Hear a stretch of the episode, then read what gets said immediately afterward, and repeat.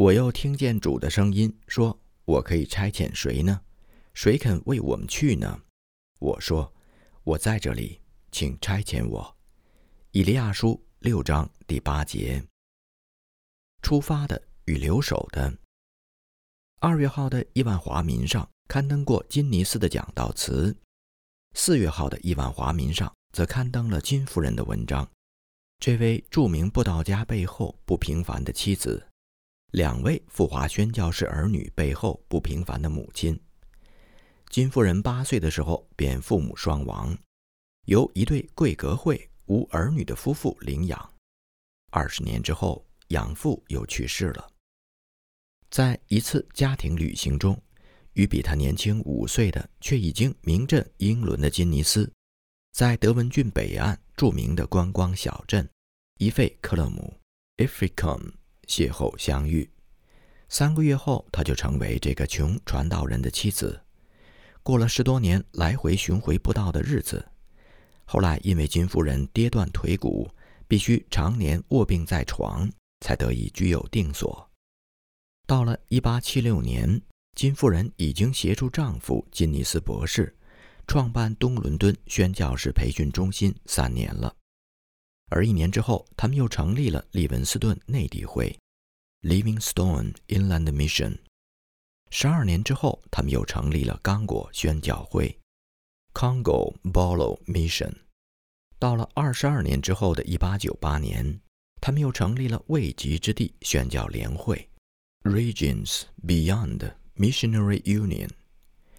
了解到上面这些背景，便不难解读金夫人笔下的真正含义。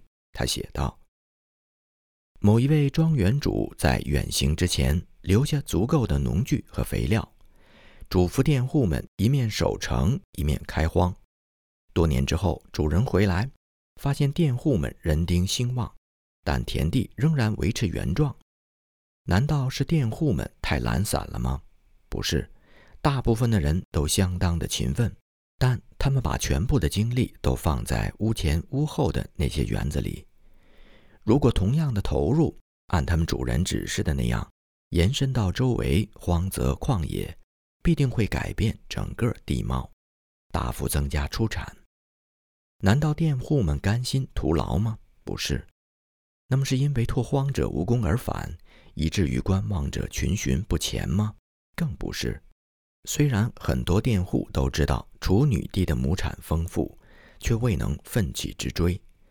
即便一些远方商贾在大丰收年代人手不够，这些守家护院的佃户们却不愿意前去帮助收割。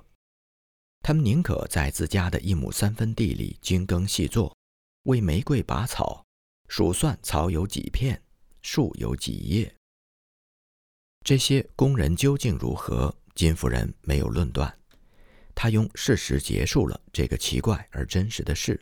他说：“一八七六年后，教会甚至不愿意提及主的命令，那就是世界上另一半人也应当有福音可听。”一八七六年一月底，贝仪士 （Edwards Pierce）、秀耀春 （Francis James）。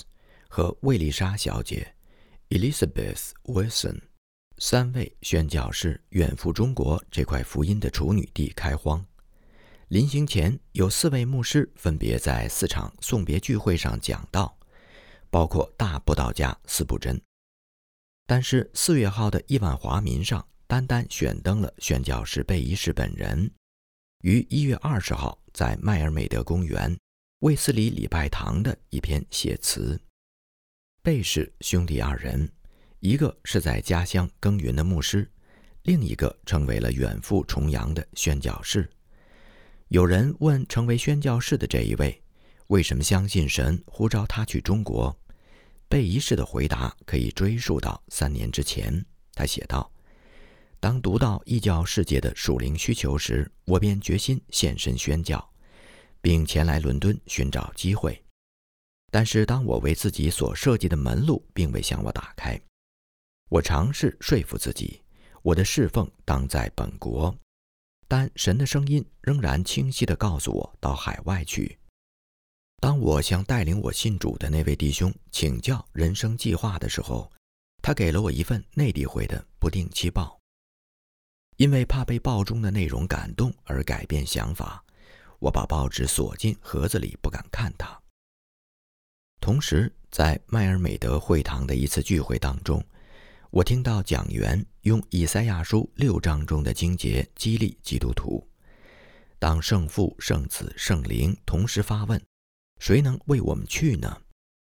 我们的心是保持沉默，还是积极的响应？去年春天，神终于使我说出了这句话：“我在这里，请差遣我。”最后，贝仪士用“照我本相”这首著名的诗歌发出了邀请。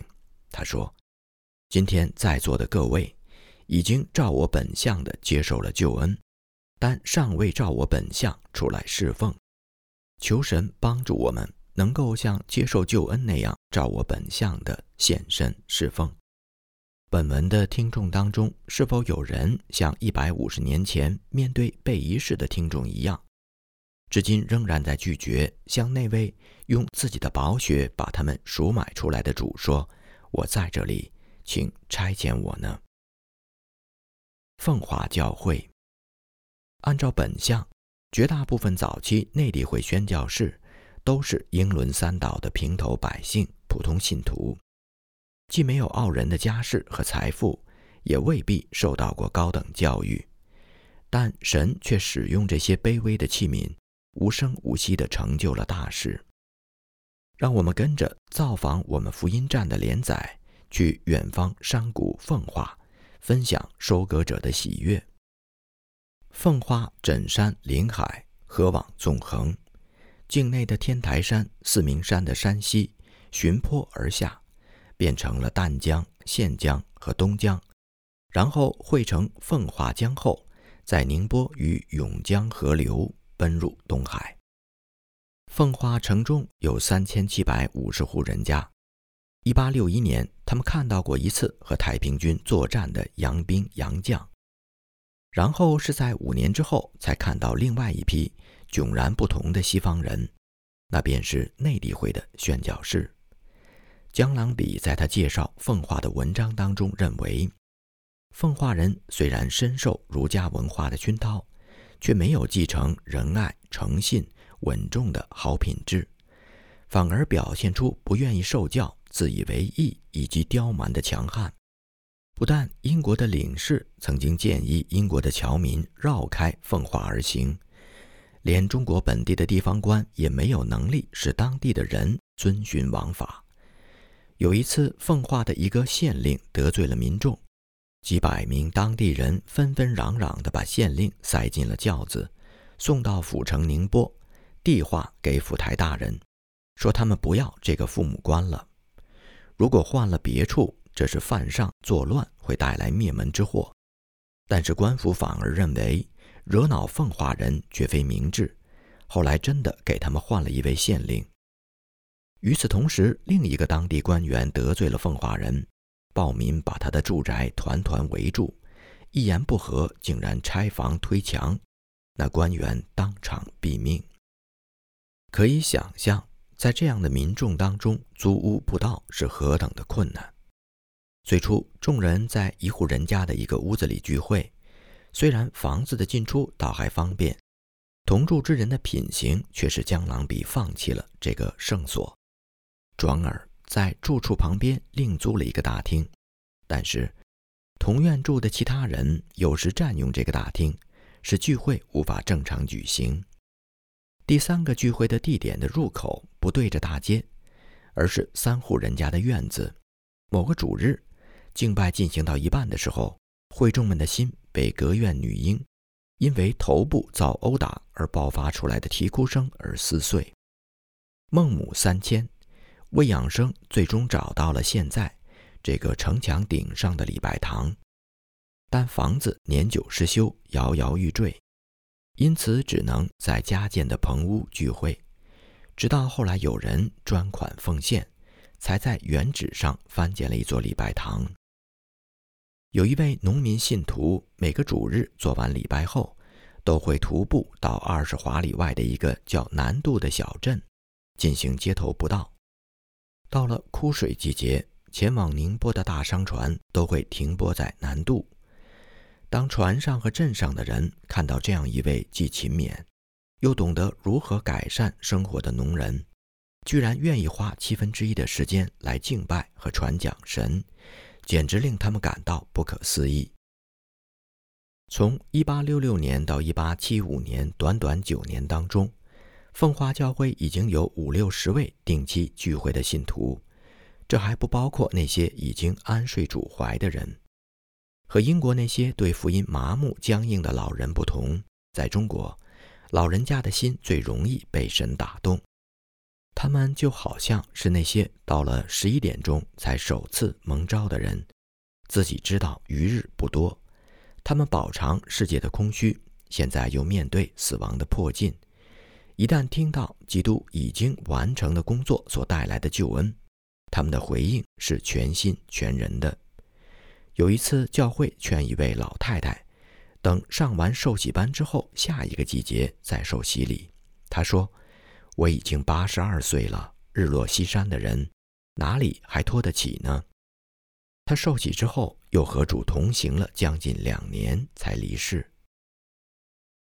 福珍妮和他的女孩子们，福珍妮 （Jane E. Folding，以她活泼开朗的性格，赢得了杭州城内无数平民妇孺的心。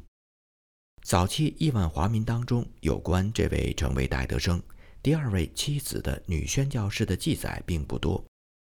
不过，在1876年4月号刊当中，却登了一则福珍妮写给英国小读者的故事，提到她以前在杭州的施工。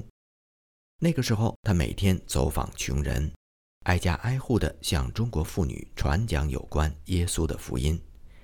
这些中国底层的人群过着可悲的、没有爱也没有生趣的日子，但他们喜欢看到来自英国的福珍妮小姐。听他用中文对他们说话，他们对珍妮越友善，就越使珍妮为他们感到难过。那个时候，珍妮已经是杭州内地会男校的负责人，他还想成立一所女校，并决定像经营男校一样仰望神的供给，而不动用内地会有限的经费。那个时候，珍妮还未满二十七岁。他写道：“女孩子能学什么呢？”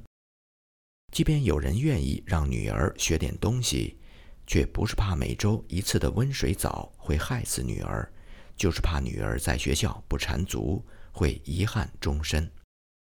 于是和同夫人一样，福姑娘女校的学生年龄参差不齐，从一个月到十岁都有。其中有一对姐妹，小的四岁，大的八岁。这大的就是本文的主人公阿石。他们的父亲被太平军掳去之后，便再也没有回来。母亲信主以后，把两个女儿送到女校。阿石很喜欢福姑娘和她传讲的耶稣，每天临睡觉前，他都要到福姑娘的房间和她一起祷告。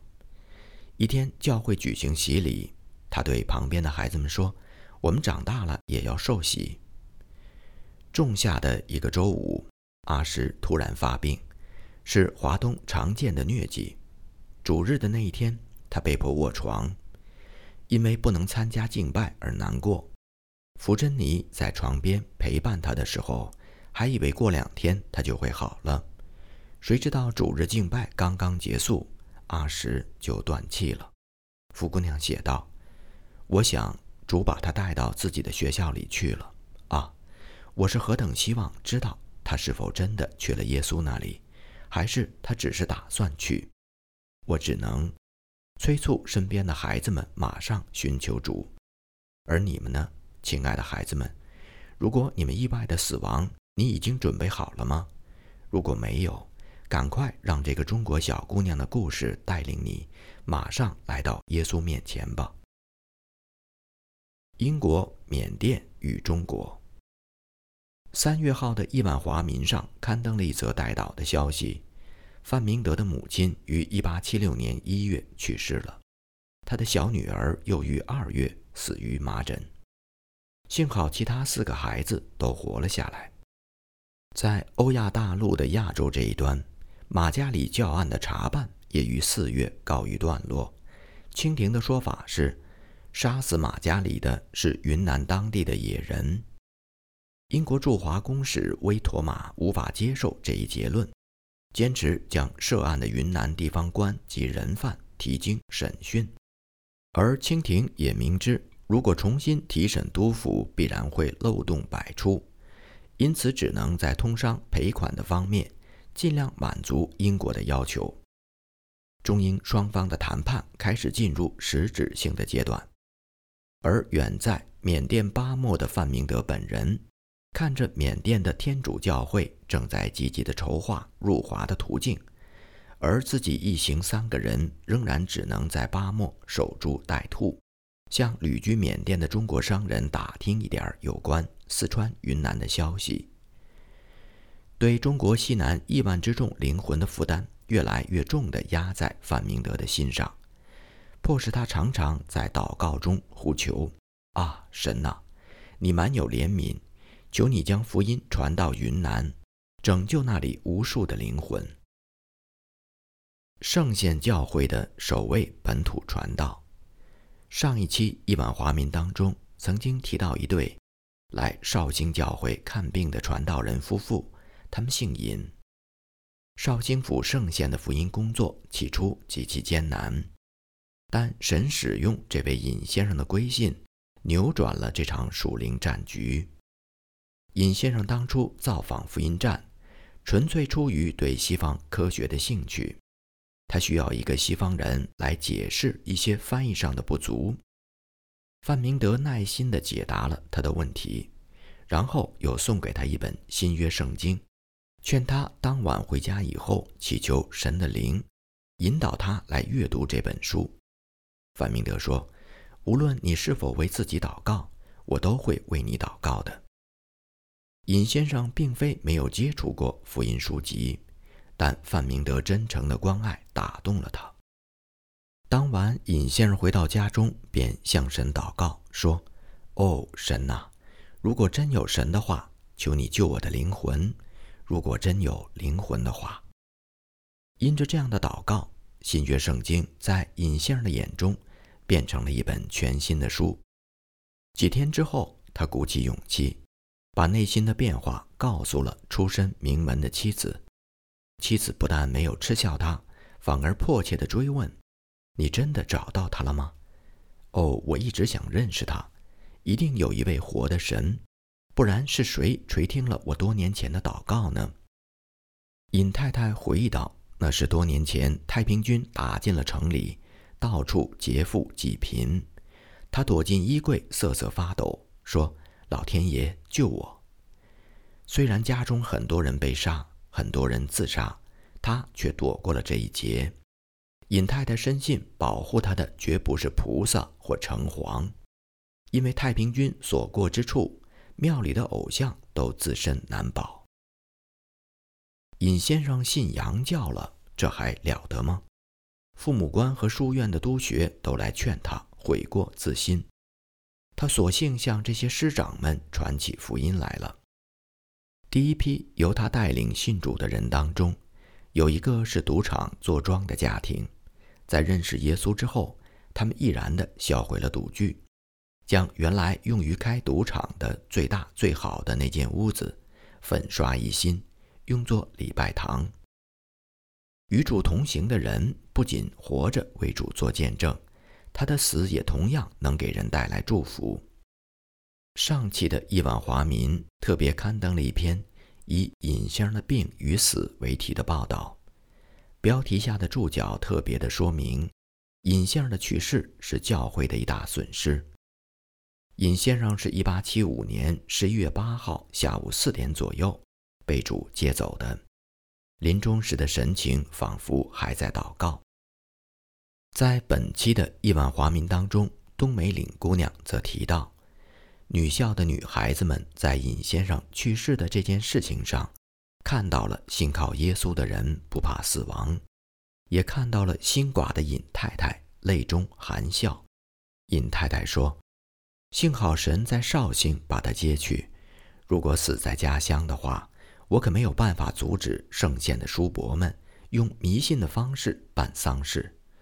我知道他已经在耶稣里睡了，现在他与耶稣同在，享受永远的福乐。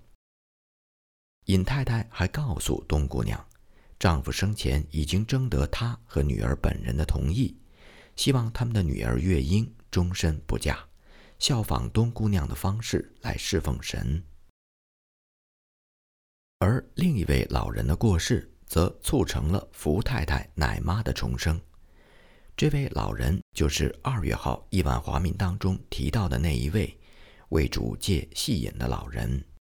几周之前，奶妈的亲戚假借母亲病重，把她骗回了家，告诉她，他们救她回来是免得她的眼睛和肝脏被洋鬼子挖走。但这位奶妈没有被吓倒。马上返回绍兴，现在他已经开始和另外一位新信徒二十七的妻子一起学习认字、学读经。本期的亿万华民还特别提到，在一八七六年的第一个季度，绍兴府众教会共有四十个人受洗，台州府众教会则有十个人受洗。为了考验太平县，就是今天的温岭市。申请者的勇气，蔡文才故意的问他们：“你们愿意去附近的福音站受洗呢，还是在家乡受洗？”众人异口同声的回答说：“当然在家乡。如果我们去别的地方受洗，没有几个人会知道这件事；但是如果我们在这儿受洗，消息马上就会传开，岂不是为神做了见证吗？”